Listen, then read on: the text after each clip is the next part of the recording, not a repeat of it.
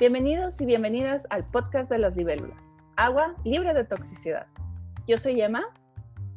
Y hola, ¿qué tal? Yo soy Sara y este es un podcast de emisión semanal que está dirigido a cualquier persona que haya sobrevivido o esté viviendo abuso emocional o de tipo narcisista.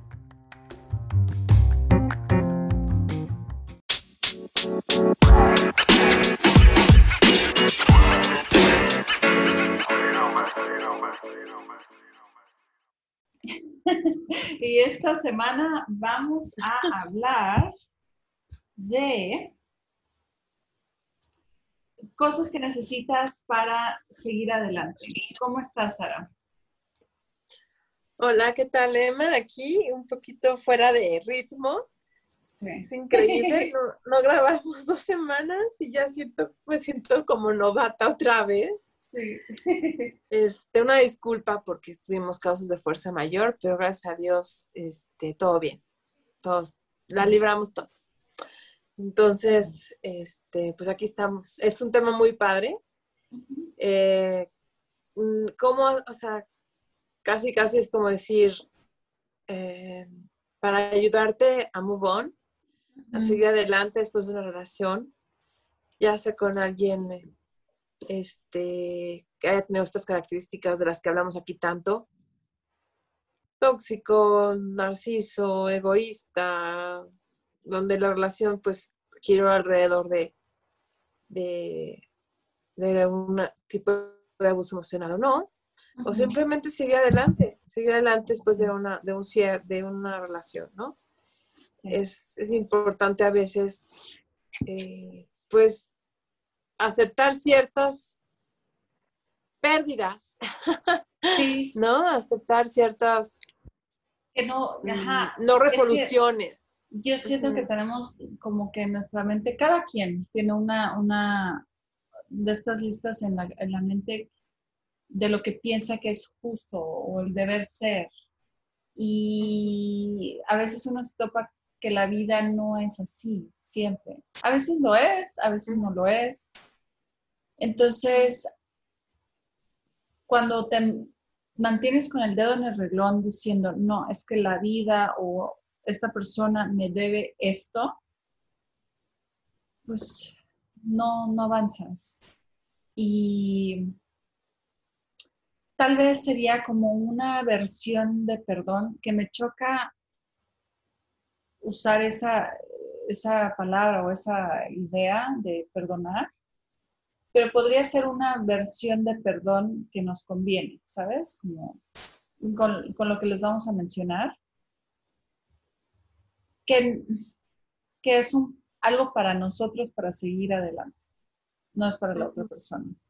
Sí, ya sea que te desecharon o ya sea que simplemente hubo un cierre, eh, entre comillas cierre, pero que no terminas de cerrarlo, eh, ya sea que tú cortaste también o que te cortaron, eh, no sé, hay ciertos como... Mm, ¿cómo llamarlos? O ya sé que tengas que cortar con alguien también. Sí, oh, me o tengas que irte de un lugar donde no estás bien. Hay veces, muchas veces, yo creo que sobre todo cuando en las relaciones donde se supone que uno ya es adulto y estás en citas y así, en donde te ves obligada o obligado a cortar contigo mismo. porque la otra persona no está dando la talla, pero tampoco da el, así el tiro de gracia de ya decir, ya, esto no está funcionando, no que te mantienen tratándote medio mal o mal, este, y donde tú te tienes que cortar contigo misma. Eso es súper... Sí, que normalmente así es. Normalmente así es cuando cuando está una persona tratando de salirse de una relación donde hay cierto nivel de desequilibrio en el dar y recibir o donde hay una situación de abuso emocional encubierto, en donde hay un tema de narcisismo por parte de la otra pareja, de la otra persona en la pareja, eh, donde una de las partes la está pasando muy bien pero la otra no. donde uno de los lados parece estar cómodo, pero el otro no parece este, más que sentirse atorado. Es duro porque eh, la responsabilidad de autocuidado, de amor propio, de, ah, de caring, de, cariño hacia uno mismo es muy importante. Pero ¿qué pasa cuando eres este empático, esta persona eh, cariñosa, eh, que a la que le importa muy mucho la gente con la que ha establecido vínculos, aunque estos vínculos terminen? Y en ese afán de que las cosas cierren bonito, cierre bien, cierre en un momento oportuno, cierre de una forma sana, entre comillas, uno se, se, se, inmoviliza, ¿no? O no, no avanza. Eso desde un punto de vista donde todavía no han cortado, no se han separado, no se han divorciado, no, se no, no, no, han roto, pero también después de, de que ya se dio la ruptura, ya sea porque a la persona la desecharon, o porque él salió corriendo o porque simplemente llegaron a un punto de cierre, de término. Eh, también estos puntos que vamos a mencionar son importantes eh, de ser trabajados para poder seguir avanzando, ¿no? Sí. Ok, entonces el punto número uno es que no siempre vas a recibir este, un cierre en todas las situaciones, pero te lo puedes crear para aceptarlo, ¿no? Entonces, por ejemplo, voy a dar el ejemplo de las citas. Eh, pasa mucho cuando sucede lo que le dicen ghosting, que es alguien que, no sé cómo decirlo en español, ¿qué sería? Desaparecer. Cuando alguien desaparece de la faz de la tierra y y ya no te contesta y ya no, o sea, y quedaron de, salir o de hablar o de, o el ritmo normal y ya de repente ya nada y se cayó de la faz de la tierra.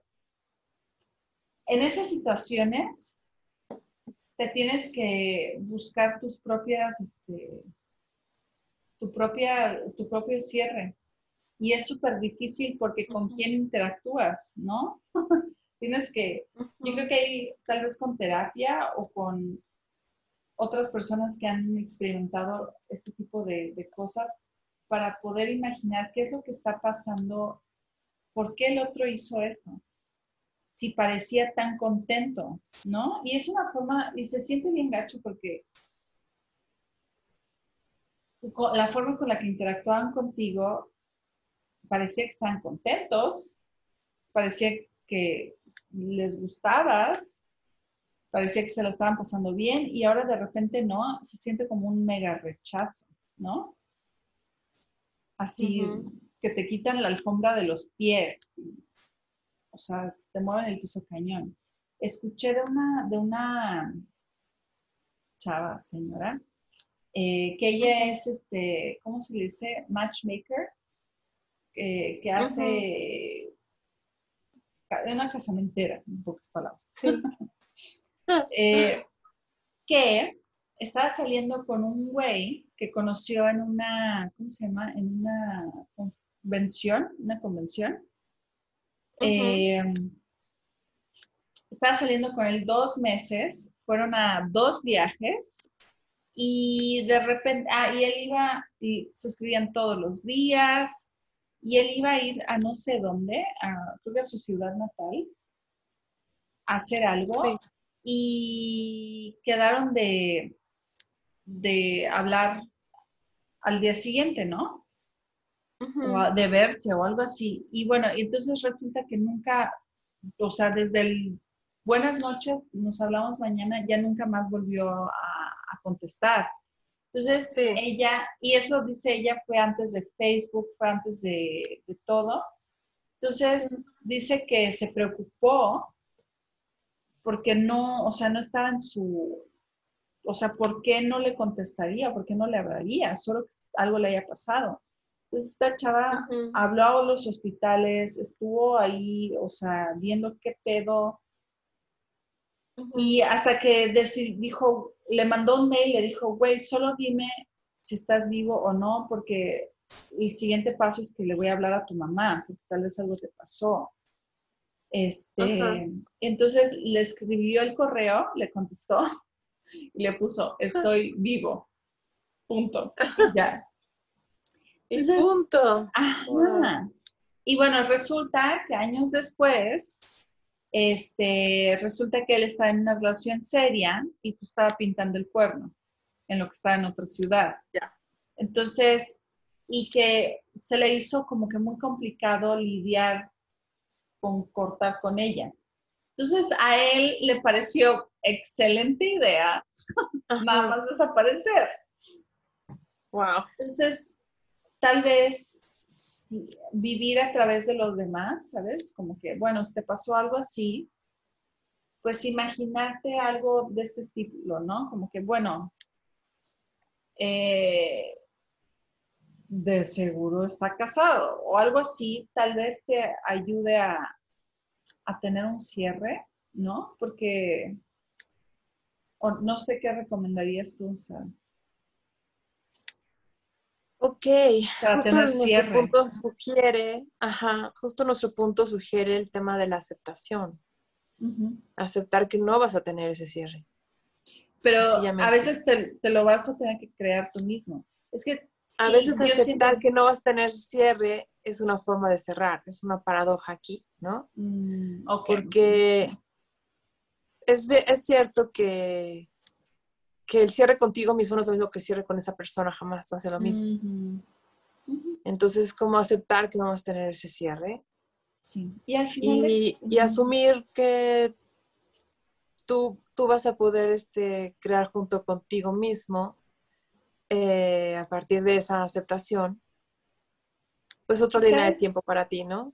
Al final de cuentas, que cierre, ¿no? Porque también puede ser que la persona te pueda explicar que lo que sea, ¿no? Eh, estoy pasando por algo, por mucho trabajo o por, yo qué sé, por cualquier cosa. Y dices, güey, pero, pero si tienes tiempo para esto, ¿por qué no tienes tiempo para mí? ¿Sabes? Uno busca si uno no quiere encontrar cierre, también no lo va a encontrar en que la otra persona Totalmente de acuerdo. Entonces, si yo siento que... aunque te den las razones, si no, si no las aceptas... No va a haber cierre.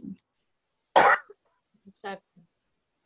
Aquí hay un eh, tema de aceptación. Sí. De it is what it is. O sea, es lo que es. Sí. Yo, yo sí soy de la opinión de escuchar las experiencias de otros para crear una, una historia, aunque sea inventada, sí funciona. Y al final de cuentas todo es inventado, ¿no? Porque es muy cognitivo y es un buen consejo, porque la mente cuando no termina de cantar la última estrofa de la canción, se la mantiene en bucle toda la noche, ¿no? o toda la del día. Entonces, sí, sí, a la mente, digamos, le, le hace bien como que imaginar ese cierre. Y de hecho, en terapia lo he hecho con algunas personas. Hemos generado rituales, este, escritos, eh, pláticas. a veces, eh, sí, a veces el ritual así, que ya sé que es una tontería, y ya saben que yo soy la más agnóstica, pero por ejemplo, un ritual de luna llena que acaba de pasar, este, donde quemas un papelito con tal vez un nombre o algo así. Es un ritual y que puede ser que no haga nada, pero mentalmente sí hace, ¿no? Como que ese cierre. Pues por algo hacemos funerales, ¿no? Los humanos tenemos el ritual del funeral. Sí, por algo hacemos, eh, este, sí, para cada cambio de ciclo a lo largo de la vida, eh, las religiones se inventaron una especie de, de sí, de forma de acompañamiento, porque pues no queremos sentirnos solos en los momentos de transición y el que otros te acompañen en ese momento de transición y le den un sentido más allá de, de la pérdida que vas a presentar, pues ayuda, ¿no? Entonces, en este sentido, pues te puedes ayudar a encontrar closure o cierre no solo en la aceptación, sino en la aceptación de que hay algo más grande que no lo entiendes, que no es parte de tu conciencia eh, de las ondas beta de tu cerebro, ¿no? O sea, hay algo más allá que no, que no conoces, que no sabes, y es un poco como meterle aquí la fe de que todo es para bien. Tal vez un día conozcas las razones y los puntos se unan y integres una experiencia que te haga más sabio. Pero de todas formas, si ese conocimiento no te llega, ya bastante creciste con haber manejado el dolor a través de la aceptación. La aceptación incondicional de, de creer que hay algo bueno por lo que las cosas pasan, ¿no? Sí. Aunque uno no lo sepa. Y eso es más fácil eh, para moverte y seguir adelante que mantenerte en el enojo o en la tristeza o en la compresión. Sí, y en el, estar, en, el, estar, pensando y pensando. Y, yo siento que eso pasa mucho con... En el abuso narcisista hay desecho. O sea, te desechan porque te usaron como algo y cuando ya no sirves o cuando estás jodiendo mucho o quieres más de lo que quieren, quieren dar, te desechan. Y... lo hacen de una forma donde van a sacar dolo y con dolo placer de ahí. Entonces se, van a, se van a esforzar en que sea de forma muy, muy, muy inesperada para ti, ¿no? Sí, sí. O sea, he oído varias historias donde te, o sea, te suben con una cena, con un viaje, con un con una promesa. con una promesa, con y al día siguiente, dos días máximo, viene el deseche, ¿no? El descarte. Entonces la gente queda muy confundida y lidiar con esa incomprensión, con esa disonancia cognitiva, con esa incapacidad del cerebro de, de integrar las dos versiones de lo que está pasando entre lo que dicen y hacen, entre lo que te muestran y entre lo que de pronto parece que se les cambió el, y tienes otra ah. persona es difícil, ¿no? Y aquí es muy importante también tomar en cuenta que cuando una persona que está sufriendo abuso narcisista o emocional quiere ese cierre, a veces por buscar ese cierre vuelve uno a caer en, el mismo ciclo, en el mismo patrón. Sí. Porque estas personas, pues, ¿qué, ¿qué, están buscando? Después del desecho a veces se aburren y deciden jugar a, que te jalan de regreso, ¿no? Es parte como de ir rompiendo tus límites y tu, sentido de, dignidad o de, o de, mm, autocuidado. Entonces, entre esos frío caliente, frío caliente, vas y vienes, vas y vienes, y que te usan como yo-yo, ¿no? De que ahora, ahora subes, ahora estás, ahora no estás. Eh, cuando una persona quiere un cierre y no lo tiene, en un momento donde están jalando de regreso, están haciendo este, este esta técnica de hovering, de sí. de regreso, puedes caer muy fácil porque te prometen que va a haber un cierre o te prometen que vas a venir a ver qué fue lo que Una pasó, explicación. que vas a recibir por fin tu explicación. Sí. Entonces, es importante por esto también tomar en cuenta que aceptar que no vas a tener un cierre es algo que te va a liberar. Sí. Sí. A mí no me gusta eso de, aceptar que no tienes un cierre. Me prefiero decir, o sea, crear mi propio cierre. Sí, tú puedes crear tu propio cierre. Porque ¿qué estás cerrando? Estás cerrando un ciclo en tu vida. Y si es tuyo, claro que puedes hacer tu propio cierre. tu propio cierre.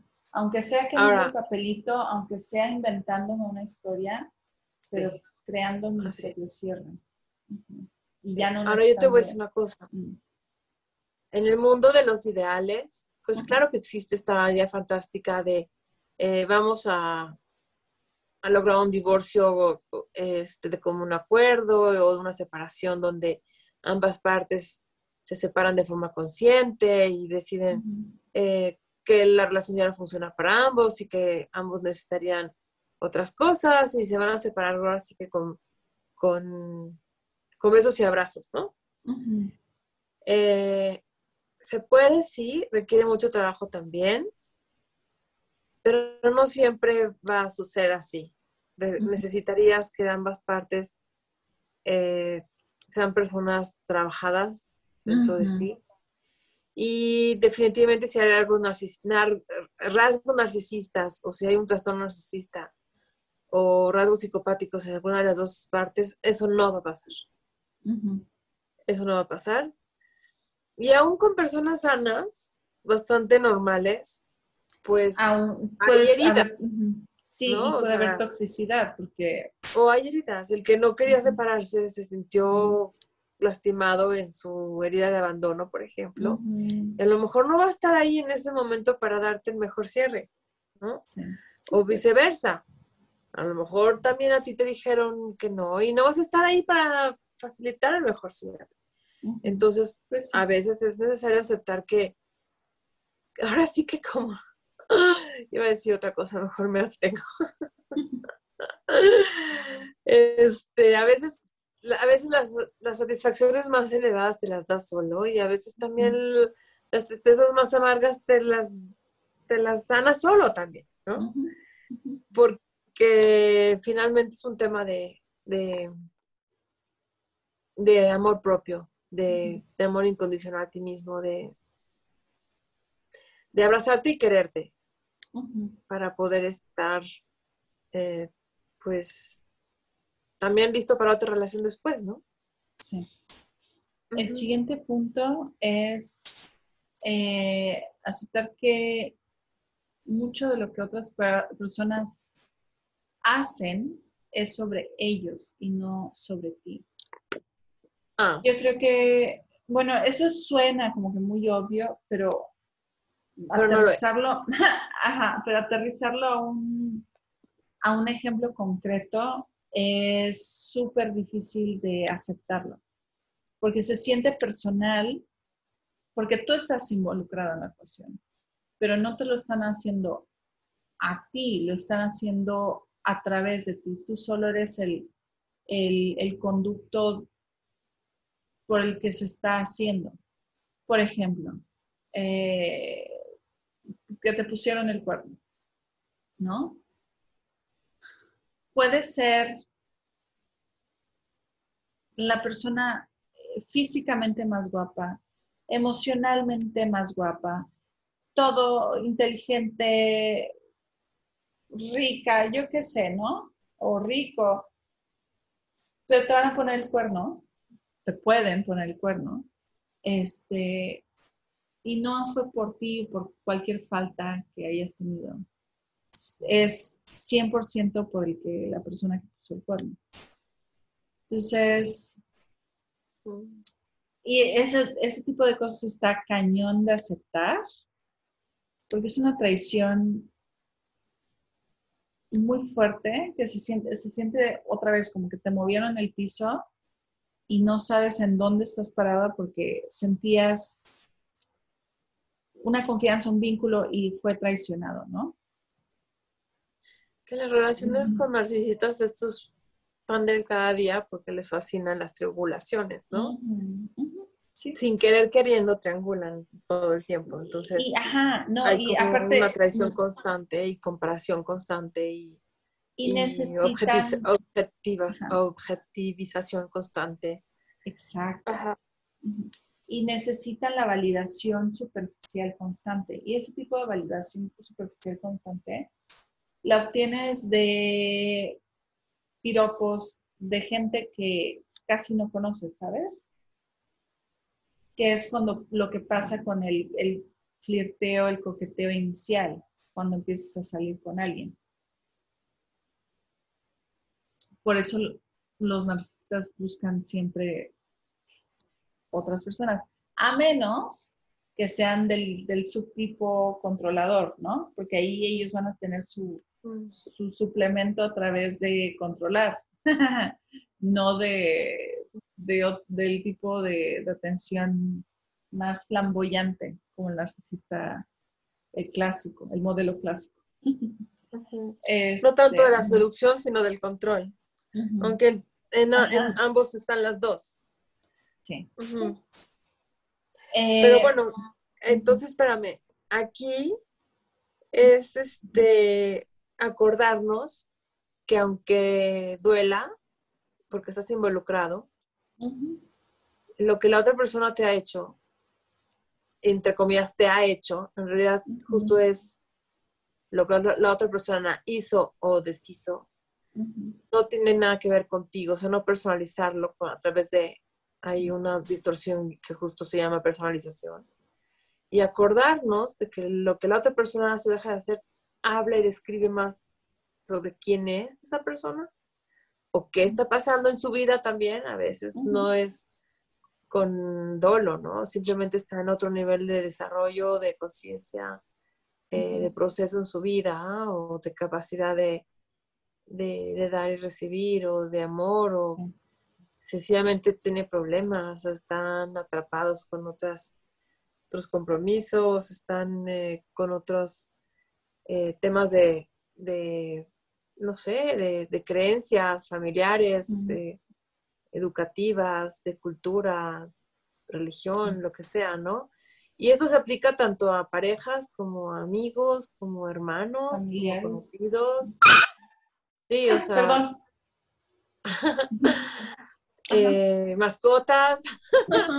sí. Ahí donde te fallan, habla más de lo otro que de ti.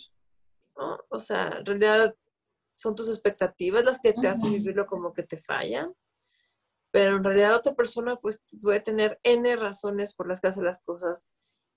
Y si dejamos de proyectar nuestras propias ideas, quizás alcancemos a mirar un poco qué pasa con la otra persona. y quizás no. Pero como sea, quítate el dolor de pensar que fue personal, ¿no? Sí, eh, y está, está más, mil veces más fácil de decirlo que de hacerlo, porque sobre todo yo creo que cuando es con, por ejemplo, con padres, cuando que hayas recibido el abuso, por ejemplo, verbal o físico de un padre o madre, se siente súper personal, pero si no hubiera sido tú, hubiera sido otro niño, ¿sabes? Sí. O el abuso hubiera seguido igual. Exactamente. porque nunca fue por ti. Y eso también puede ser liberador también saberlo, ¿no? Como que... Súper liberador. Aunque hubiera sido otro niño, también hubiera sido, hubiera habido abuso. Así es. Y lo mismo con las parejas, ¿no? O sea, aunque no hubiera sido tú, hubiera sido otra persona, pues esa otra persona hubiera sucumbido bajo el mismo tipo de, de, abuso o, intentos, de abuso. Sí, de, de parasitaje, ¿no? O sea, si no hubiera sido tú, hubieran parasitado a otra persona o hubieran depredado a otra persona. Porque finalmente están buscando de forma egoísta pues proyectar, obtener, esa, esa atención, esa... O proyectar su, su, mierda, simplemente. Eh, el siguiente punto es, algunas cosas no pueden ser explicadas razonablemente, con la razón. Sí, hay cosas que no tienen sentido. y sobre todo con los narcisistas. Nada de lo que hacen tiene sentido. Hay cosas que hacen, y yo lo puedo decir, por ejemplo, con mi padrastro, cosas que hacían económicamente que no tenía ningún sentido. Pero, no sé, lo necesitan hacer por quedar bien con su siguiente víctima, eh, quitar algo de su víctima, mi mamá, ¿sabes? Algo, simplemente un, no merecer muy profundo que tenía, que era como que, obviamente voy a hacer esta estupidez, porque, no sé, algo muy profundo dentro de mí está mal y, no tiene sentido. Entonces, igual que hay cosas que, bueno, cuando uno lo ve desde afuera, el abuso, por ejemplo, tu amiga o tu mamá que regresa con el, el esposo que abusador, ¿no? Que no tiene sentido, ¿por qué regresas? Y no tiene sentido, pero también tiene sentido. es, es, es, muy difícil explicar. es como entrar en la casa de la locura. Tienes que entrar en la casa de la locura para poder explicarlo. Eh, si no, si lo ves desde afuera, no tiene ningún sentido.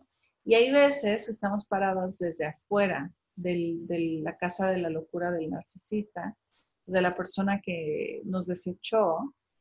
Yo siento que eso pasa sobre todo cuando te desechan.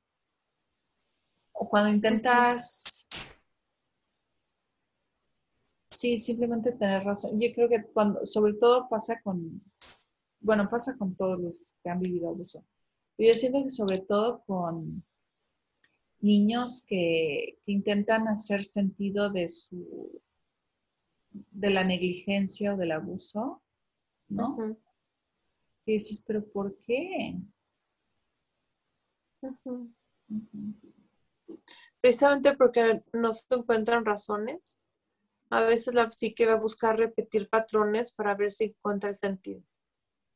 Y eso a veces puede como sentenciar a, de forma inconsciente a tener acting outs, donde si la persona, por ejemplo, no recibía las atenciones adecuadas en su niñez respecto a su salud física, por ejemplo, puede repetir en su, en su vida adulta el no darse el autocuidado. Sí en la toma, hasta, hasta en cuánta agua tomas al día, ¿no? Sí. Bueno, ya no digas la comida o atenderte a algunas otras dolor, necesidades físicas que requieren pues cariño, ¿no? Y atención. Entonces, eh, creo que sí hay que correr a, a, quitarnos esta necesidad de que todo tenga que ser comprensible, ordenado, de razonable. forma razonable, con sentido, que tienes, que tenga sentido, un porqué. Porque eso hace que las personas se queden más tiempo del que tendrían que quedarse.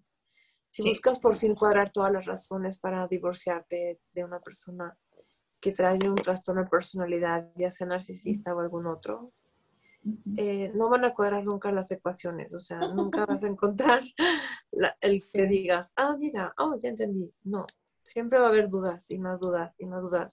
Sí. Porque justo la confusión es parte de lo que les permite estar anclados contigo.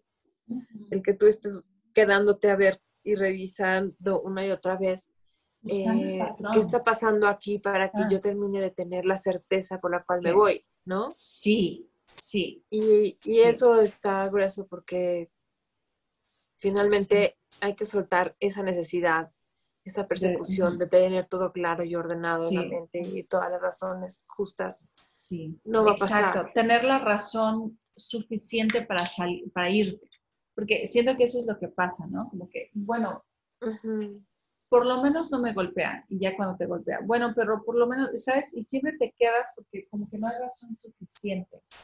No has sufrido suficiente.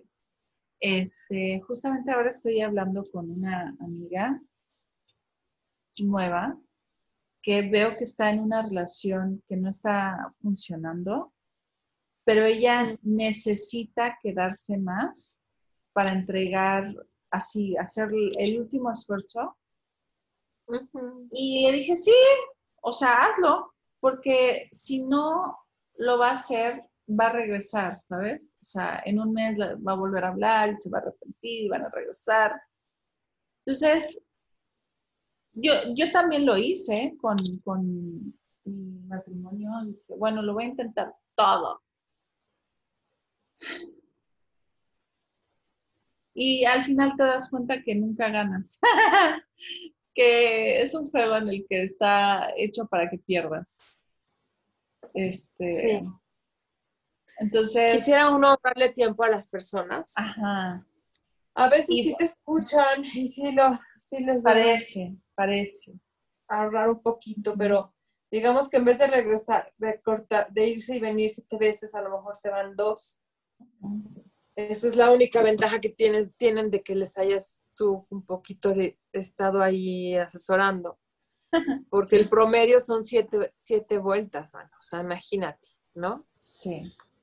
Está, está grueso. Entonces, eh, la verdad es que sí es cierto, a veces es necesario como que decir, bueno, me voy sabiendo que lo intenté todo, pero ellos generan tal, tal, digamos, estos trastornos de personalidad, tal, tal, tal confusión y son tan expertos en mantenerte ahí que van a aparentar que tus esfuerzos por intentarlo todo van a haber tenido algún tipo de eh, avance, ¿no? Que van a haber funcionado en algo en la relación, tus intentos de continuar. Y eso lo único que va a hacer es que perpetúe tu estancia. Sí. Y o que, solo falta, o que solo falta algo tantito, algo más. O ni tú ni yo, es un tercero que nos mantiene enojados, o yo qué sé. es el alcohol, o es el... O es, es, la, la, vecina la que me tienta y echamos la culpa a la, a la vecina. O la mamá o la suegra. las presiones de, de, tener un hijo con problemas escolares, la presión de tener eh, la pandemia, económicamente las dificultades, este, una depresión o un alcoholismo, una drogadicción, yo qué sé. Y ahí la triangulación y de ahí, bueno, no, no eres tú, no soy yo, somos víctimas de nuestras circunstancias y, y, ya, y así, y, el otro aparenta mejorar o ella aparenta hacer modificaciones, siempre son cosméticas, pero tenemos tanta necesidad de ver que nuestro esfuerzo tiene frutos que nos quedamos con esas apariencias. Por un rato ah, nos alimentan la esperanza, ¿no? Hay una, la paradoja de la inversión o algo así, que te quedas más tiempo si invertiste tiempo y dinero y esfuerzo. En vez de, es una trampa, ¿no? Sí, en vez de decir ya, pues esto no está funcionando, uno tiende a quedarse más si le, invirtió. Sí. Entonces, bueno, este punto es muy poderoso, ¿no? O sea, no te esperes a que las cosas cuadren y se expliquen.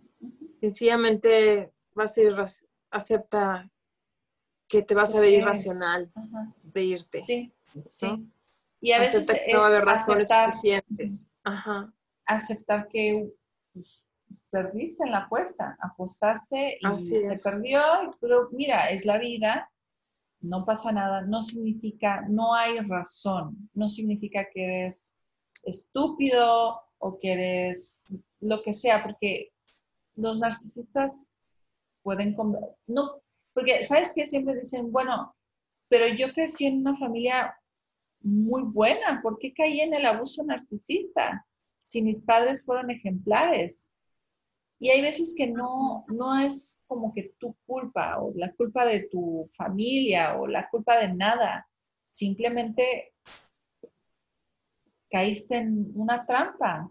Fue... Pues, son depredadores hechos al modo de, de cómo sacar beneficios de otros seres humanos cuando los otros seres humanos buscan vínculos estables. O sea, y cuando los otros seres humanos buscan este relaciones recíprocas, ¿no? O sea, cuando las dos, o sea, toman eh, ventaja de esa necesidad humana de conexión a favor de sí mismos. O sea, es un mecanismo, o sea, sumamente cruel, pero pues, pues es el de los reptiles, ¿no? O sea, lo que me venga bien a mí y, no hacemos manada, ¿no? Sí, exacto. Sí. El siguiente punto es, algunas personas nunca se van a disculpar porque no pueden. Y eso. eso yo creo que pasa mucho con los padres narcisistas. Ellos nunca, ellos siempre van a ser la víctima, eh, aunque tú hayas sido el hijo, tú fuiste el, el malvado, y ellos fueron la víctima de todo, ¿no? Y entonces, aunque vengas a, decirle, güey, pero no sé, me golpeabas o eso que hiciste estuvo mal, mm, no, no sé, no están ellos a aceptar y pedir disculpas. Y si lo llegan a hacer es para avanzar en otra área, para que sea en otra área. Sí, y acuérdense de una de nuestras frases favoritas, disculpa sin cambio no es disculpa, es manipulación. y ahorita sabes que acabo de descubrir, ¿Qué, es peor, es, es peor que un narcisista que no pide disculpas? un narcisista que sí las pide. Sí. sí. sí. ¿Por qué? Porque, porque el que no las pide dices, ay, otra vez, nunca pide perdón, es un egoísta, no sé qué. Eso no está encubierto, en este punto no está encubierto, es obvio que no, no está pudiendo ceder, que tiene un 3% de responsabilidad, aunque sea, ¿no? Entonces, ahí está como muy fácil de señalar el, abuso narcisista, el, la, la, caracterología narcisista. ajá, sí. Pero cuando está encubierto y sofisticado y sabe pedir disculpas, hay más psicopatía, sí, hay más dolo. Hay más manipulación. Más manipulación. Entonces ahora sí que, es peor que no te pidan disculpas el que te las pide cuando es narcisista. Sí. es cierto. Sí, es cierto. Sí. Y entonces también aceptar que no van a pedir disculpas, que hay personas que no pueden pedir disculpas. Eh, al aceptarlo te va a permitir tú trabajar ahora sí que unilateralmente en el perdonar, no porque te lo piden, el perdón, sino porque de ti te libera. Y no porque te libera en el sentido de... A mí no me gusta la palabra perdón, yo sé. Porque, ay, no sé, para mí está muy arraigado a como que dejar que pase, ¿no? Y eso no me gusta. Es, tiene que ver, más que dejar que pase, tiene que ver con no, no te quedes anclado ahí en esa, en esa, no le entres a esa narrativa, eso es todo, ¿no? O sea, no le entres a la narrativa de que el otro te debe algo porque entonces te quedas esperando que te lo dé. Sí, pero también para yo creo que es, yo creo que el punto de perdonar es ya el último, último, último, último. Último, último, último, último. Porque último nivel de, liberación. Sí, porque si lo haces antes de tiempo, ajá, te vas a tu proceso. exacto. Porque para saber que algo está mal es pedir ese algo que te hace falta, ¿no?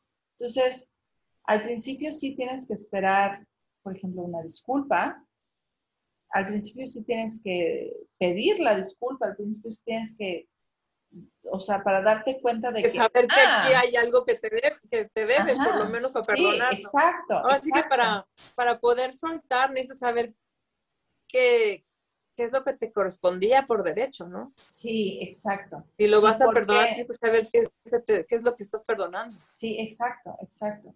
Y que, o sea, ¿y por qué lo estás dejando ir? Entonces, yo creo que, no sé, yo sí, yo soy, o tal vez soy muy fan de, aceptar todas las fases del duelo, de, aceptar que la relación con una no, no funciona. Y parte de eso es al principio darte cuenta, amiga, date cuenta. También un perdón antes de tiempo te puedes, puede eh, vulnerabilizarte para un hovering, para un, regreso eh, o una vuelta de ciclo otra vez, ¿no? Sí. O sea, porque puedes bajar tus defensas, puedes este, a lo mejor y cortar contacto cero, puedes, no sé, con ese tema del perdón. Sí. Eh, puedes pensar que ya lo tienes superado, que puedes este, entrar en conexión de algún tipo por lazos familiares y pensar que no te va a afectar, ¿no? Y bajar un poco la guardia. Entonces, eh, no porque hayas tenido un momento sublime donde hayas logrado soltar y sentir que, estás más allá de toda esa bullshit que el otro tiene desplegando porque aceptaste que habla más de él que de ti lo que él hace, porque aceptaste que no va a haber razones que expliquen por qué se porta así, porque aceptaste que, no necesitas un, que venga y te, te dé un cierre, ¿no? Y parecería que estás soltando y que puedes ir, seguir tu camino, ir más allá, pues aguas, porque en una de esas uno puede sentirse lo suficientemente fuerte como para decir, bueno, ya que perdoné, entre comillas, ya que solté, puedo bajarle un poco a, los mecanismos que yo venía teniendo de autocuidado, ¿no? Porque al fin que ya, entre comillas, ya no me va a afectar, ¿no? Lo cual es tan absurdo como decir, no porque esquivaste unas balas significa que eres... Eh, a prueba de balas. A prueba de balas, ¿no? Sí, exactamente. Sí. Eh, el siguiente punto es, vas a, vas a cometer errores y otras personas también lo van a cometer. a veces uno se queda, ¿sabes qué? A mí me pasaba mucho. Eh, mm. Y siempre doy el ejemplo del foco, el foco en Walmart. Que yo le grité a mi ex esposo que quería un foco. ¿Y cómo le grité? O sea, en público. Dios mío, o sea, qué malvada soy. Y porque le grité en Walmart, quería un foco, yo soy mala y por eso necesito recibir abuso, supongo, ¿no? Esa era, la lógica, Entonces, ahí yo tuve que aceptar que me equivoqué, que sí estuvo mal lo que hice. Entiendo por qué lo hice y entiendo que me equivoqué, porque también llego a mis límites. Pero no, no aceptar continuar, a pesar de que yo cometí un error. Porque siento que uno mucho se queda en, relaciones así eh, tóxicas porque dice, bueno, pero yo también me equivoqué. ¿Y qué? O sea, ¿y ahora significa que por siempre te van a maltratar o qué? No, está grueso porque como, ah, obviamente uno está implicado en esta relación eh, donde hay abuso emocional y muchas veces pues de, un needling donde te están picando lotas o eh, donde te están eh, eh, asustando con represalias encubiertas, sutiles, emocionales. Caminas en castras de huevo y acabas siendo torpe y cometiendo errores, mintiendo tú también, ocultando cosas para evitar la, la, furia, el enojo del otro.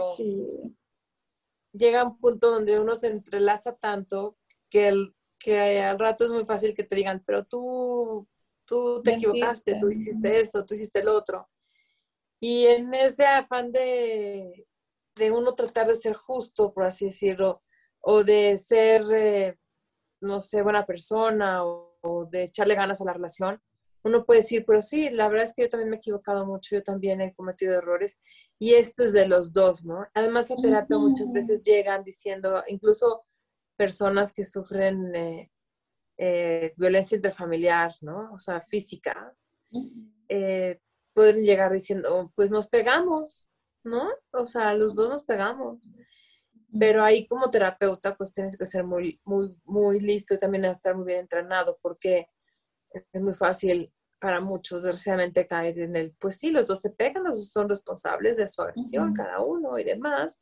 Y vamos a tratarlo como que esto es un tema de eh, donde las dos partes se van a responsabilizar de su, de su agresión. Pero si investigas bien, y es muy fácil hacerlo, ¿no? Porque cuando tú, tú les preguntes honestamente eh, quién está asustado del enojo del otro, o del posible golpe del otro, uno está más asustado que el otro, ¿no? O sea, no es lo mismo, este, como hombre, eh, burlarte de los intentos de ella de, no sé, cachetada, ¿no? Que como mujer, este, asustarte de los gritos y la forma como eh, patea el coche o rompe la ventana, ¿no? O la puerta con un puño, ¿no? O sea, ahí vemos cómo hay una diferencia importante en, términos del juego de poder. Entonces, a la mera hora, no es nos pegamos, no es nos maltratamos, no es nos decimos cosas. A la mera hora sí hay una dinámica de juego de poder. Entonces, ya no es un tema de cómo nos, responsabilizamos las dos partes de nuestra agresión, sino que una de las partes, la que está en el lugar de la víctima, ni modo, aquí hay que ubicarlo, va a tener que este, responsabilizarse de su autocuidado. Sí, sí.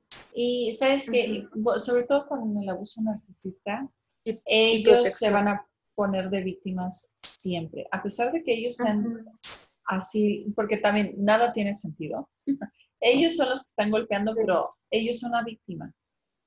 Entonces, mm, yo no confiaría en, ni en mí misma en esta situación. Eh, cuando estás tan confundido de quién es la víctima y el victimario, este, pero sí, pero de todas formas, vamos a suponer que, bueno, sí, sí, sí, te equivoco, tú también participaste, pues sí, pero ahora, ¿qué sigue? Ellos se equivocaron, yo me equivoqué, entonces, ¿qué? O sea, no podemos seguir así, los dos lastimándonos. Ah, no, se tiene que parar, es un contrato inmediato. O sea, y más si quieren seguir en terapia. Sí. O sea, no hay forma que no. Oye, ¿tú crees como terapeuta que funciona, que hay un cambio después de que haya violencia física? Mira, si hay hombres que no tienen caracterología narcisista, que por crecer en culturas machistas como la mexicana, eh, mal influenciados por su cultura, hayan llegado a, como los papás o las mamás que por influenciados por su cultura y época hayan llegado a pegar a sus hijos. Sí existe. Y es un tema de ignorancia. Y desde luego eh, es un tema de cultural cañón donde ah, la masculinidad está mal, mal entendida, ¿no? No estoy justificando, pero estoy diciendo que puede haber gente que no tenga caracterología narcisista o psicopático o con alta psicopatía o sociópata que llegue a golpear a otra persona, sí, sí existe. Y sabes también que me ha tocado ver hombres, incluso mujeres, que después de un needling fuerte, de que los están picando y maltratando y por abajo de la mesa y por arriba de la mesa y que los están diciendo eh, lo monstríferos que son, lo terribles que son y cómo que, puedan soltar una cachetada y no ser personas eh, naturalmente violentas. Entonces, sí, hay que explorar bien ahí el tema. Eh, con cada caso es muy diferente, pero a todo esto llegamos porque no porque hayas cometido tus errores significa que eres el victimario, ni siquiera porque has dado una cachetada en un momento de desesperación. Em, y no por eso eh, debas quedarte a probar diferente, ¿no? Que, eres, que es diferente. Sí, o pagar tus penas. Te atrapa más, Sí, sí, a veces, sí, a veces lo hacen yo siento que mi ex esposo lo hacía con dolo para decir, mira, es que tú eres tan mala y yo soy tan bueno y nadie te va, a... Eh, era como arma de doble filo porque nadie te va a querer, no, de doble ataque, nadie te va a querer así y eres tan afortunada que yo sí te quiero. Ah, sí.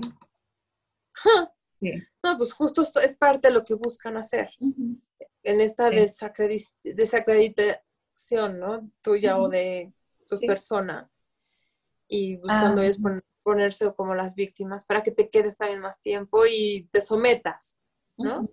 eso es lo que también buscan, que te sometas. Sí, sí, sí. Uf. Sí, él literalmente me decía, es que necesitas humillarte más. Porque estar casado es humillarse. Ok.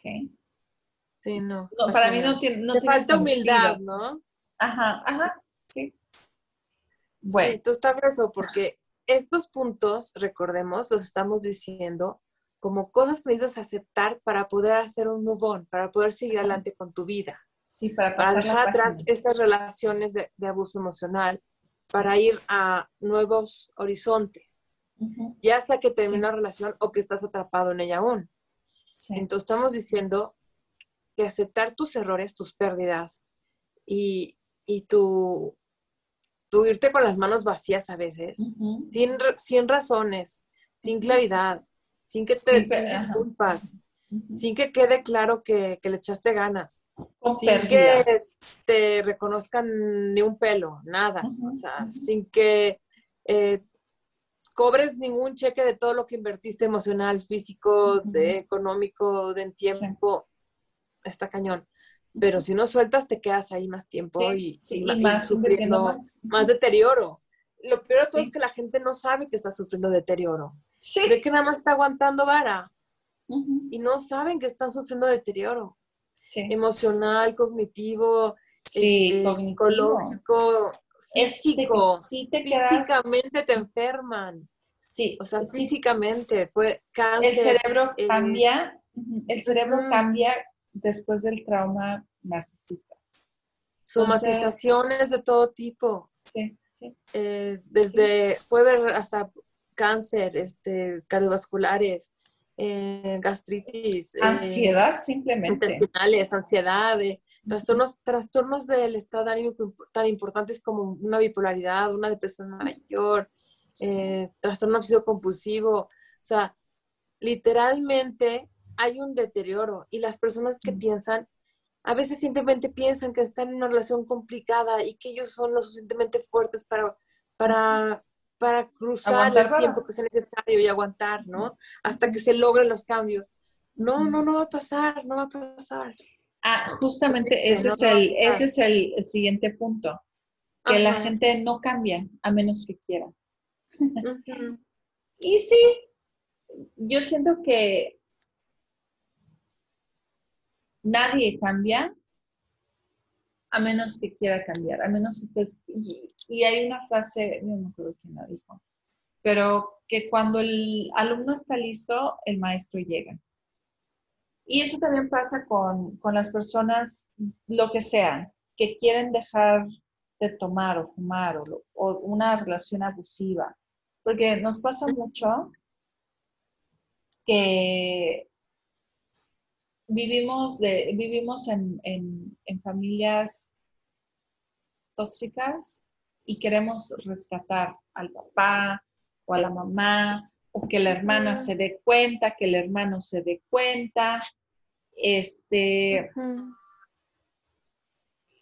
ellos también están ahí, eh, también han estado ahí y, o sea,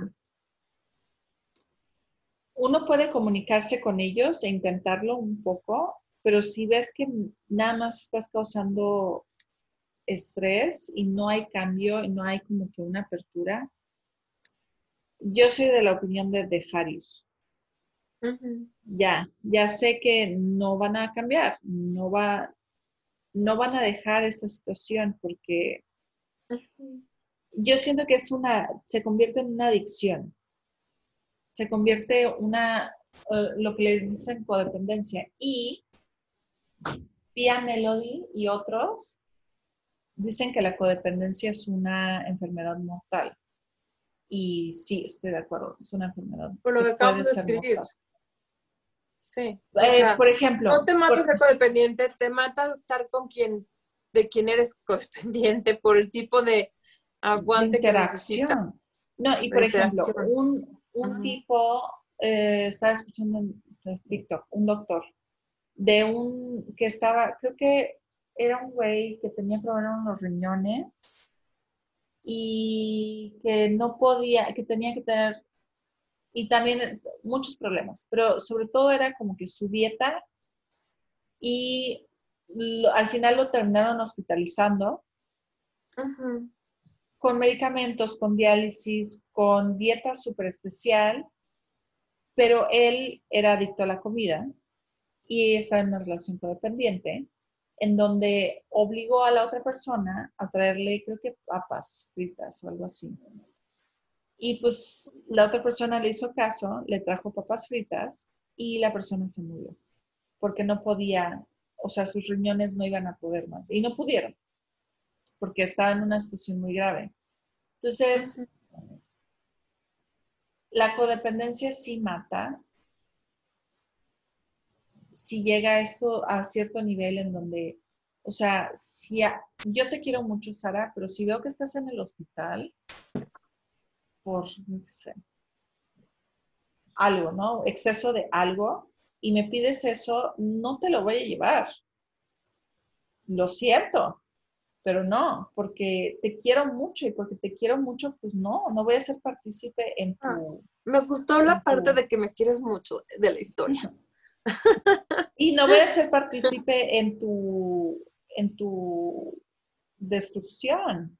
Quiero que te construyas. Este, y yo creo que así con cualquier persona. Intento no ser codependiente. Eh, el otro día, no sé si ya lo había platicado aquí, pero el otro día este, mi mamá estaba justo hablando de su relación, de cómo es tan mala y cómo es, ay, y ella no puede salir, ¿no?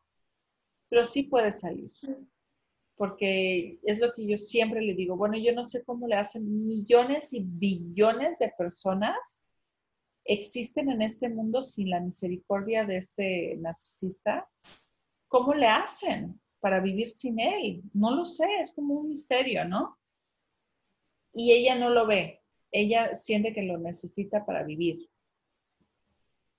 Y acto seguido, en el siguiente mensaje de WhatsApp, estaba describiendo que cómo que había un, un, vagabundo en la calle que estaba fumando los restitos de los cigarros, las polillas, y que pobrecito, y, al mismo tiempo que asco, ser tan adicto.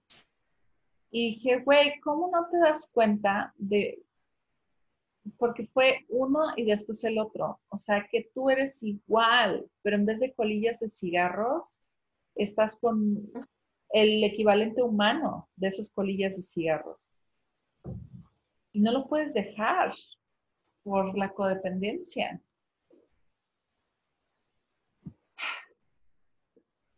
Sí. Es el miedo, están aterrorizados. Sí. Y, es em. eso, y lo pueden ver, pueden ver la adicción en otros y que qué terrible es, pero de verdad, de verdad no lo puede ver en ella, no lo puede, no puede. En defensa de tu mamá y de otros, te voy a decir cuál es la diferencia, porque el que está codependiente, no sé, de alcohol o de una droga, eh, digamos que está buscando el placer que implica continuar su adicción. Eh, a lo mejor también quiere evitar el malestar que siente cuando se da el periodo de abstinencia. Y en una persona que se separa de, su narcisista personal o de su psicópata personal, podría parecer que experimenta lo mismo, con una diferencia. Que el alcohol o la droga no te va a perseguir, ¿eh? Sí, es cierto. Ajá. Y el psicópata Entonces, Ajá. Y hay, un elemento activo aquí. Entonces, y es un elemento activo que te mueve a, vivir como asustado y con una sensación subyacente de que está tu, vida en peligro. Entonces, no es exactamente lo mismo, exactamente lo mismo en la, la defensa de las personas que sufrieron abuso emocional o físico aunque hay autores que los comparan con, la, con los codependientes, eh, como, adicto, como adictos, eh, hay una diferencia importante ahí. que es el elemento de la agresión activa y de la persecución activa y de la manipulación activa y de la este, depredación activa y parasitación activa de ese otro ingrediente llamado el abusador, el narcisista, el psicópata encubierto, lo que sea que con lo que tiene relación la persona, ¿no? Sí, tienes razón, no lo había visto así, lo había visto más como una forma de, eres adicta a la persona. Pero sí, tienes razón, la, el cigarrillo no, no, no le habla por teléfono, no le manda mensaje.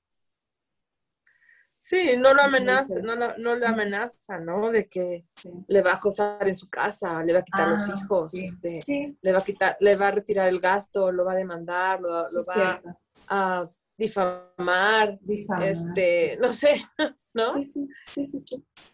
Sí, es cierto, es cierto. Uf, es cierto. Sí, fuerte, ¿no? es muy diferente, sí, cierto, no me había dado cuenta, ¿eh? Y qué fuerte creo que ahí tal vez yo estaba un poquito harta de escuchar y dije, bueno, es tu culpa. Pero... No, también hay, también hay autores que así lo ponen, una de las que acabas de mencionar. Ah, Melody? Sí. ella, ella lo ve desde ahí y no, lo, no, no, no, es, acertado, ¿no? Sí, tienes razón. Y el último punto, el último punto es la gente va a estar en desacuerdo contigo. ¡Yay! Eso me encanta. me encanta, me encanta retar esa. Sí. Pues sí, sí hay gente que va a decir que tu relación no estuvo tan mal, que, o sea, sí, pero... Tan buen chico que era, ¿no? Sí. tan, buena De buena familia, de buenos estudios, eh, religioso. No, no era tan malo. ¿Qué tan malo pudo haber sido? Güey, cásate tú con él. Este, y también pueden, también eso también con otras generaciones y en México sobre todo pueden decir, bueno, es que ahí los hombres son de vista alegre y pues se les puede ir una que otra y, o sea, poner el cuerno es normal, básicamente. ¿Sabes? Este, o cosas así. No sé. Sí, estoy de acuerdo. o sea, pueden decir eh, todos, todos alrededor de una persona que toma una decisión así, como una separación. Eh, sobre todo si, si el que el narcisista en, cuestiones era encubierto, eh, se va a encargar en primera también el, de vender su versión, ¿no? De por qué son las cosas. Y aún y cuando fuera del tipo vulnerable, donde se tiran al piso y que son las víctimas más grandes y, y, ellos no hicieron nada más que sufrir que los votaron. sí. de todas maneras, siempre va a haber alguien, siempre va a haber alguien en las hermanos, en los amigos, de las hermanas, de los papás, en, las, eh, en la sociedad. Amistades. Las amistades que pudieran pensar que, que, saben mejor que tú algo, lo que sea, ¿no? Sí. Pero si, si lo analizas bien, en general la gente es así con todo.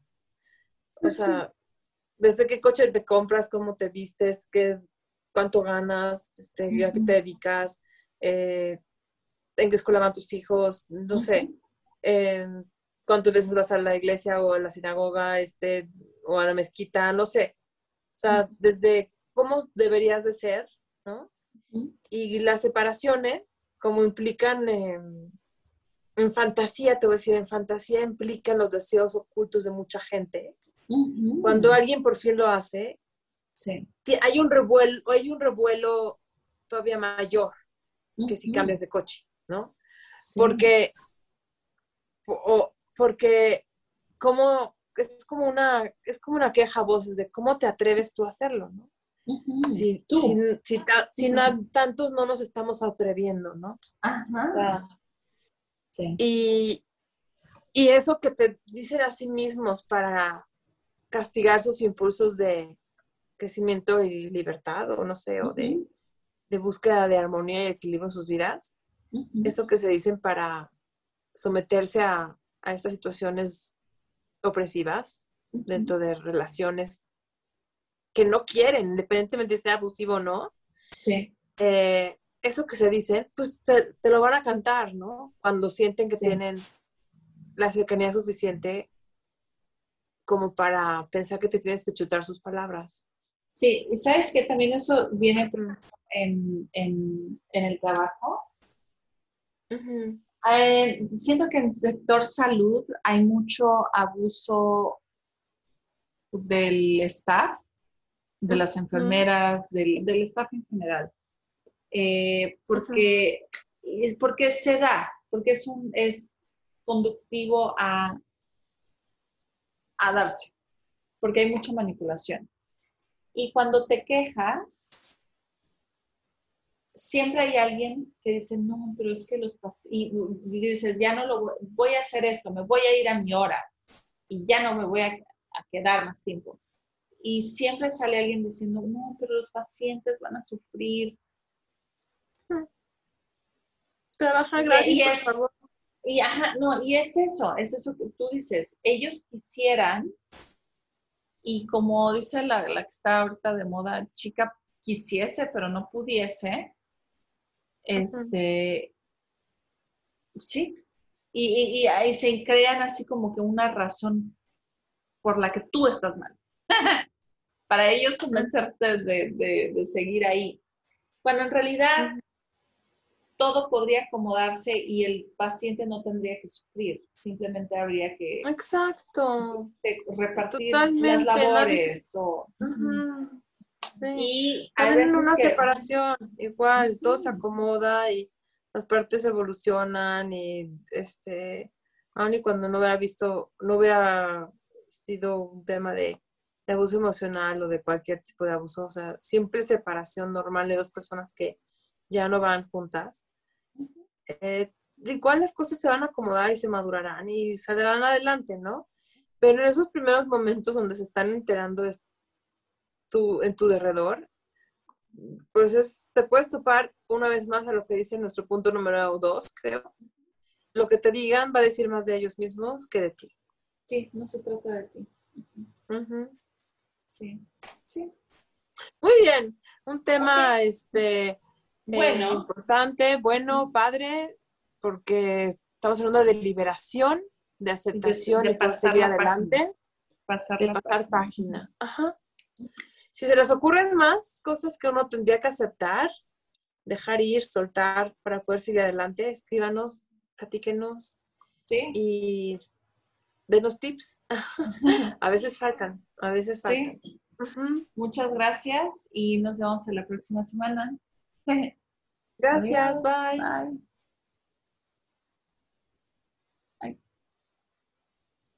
Uh,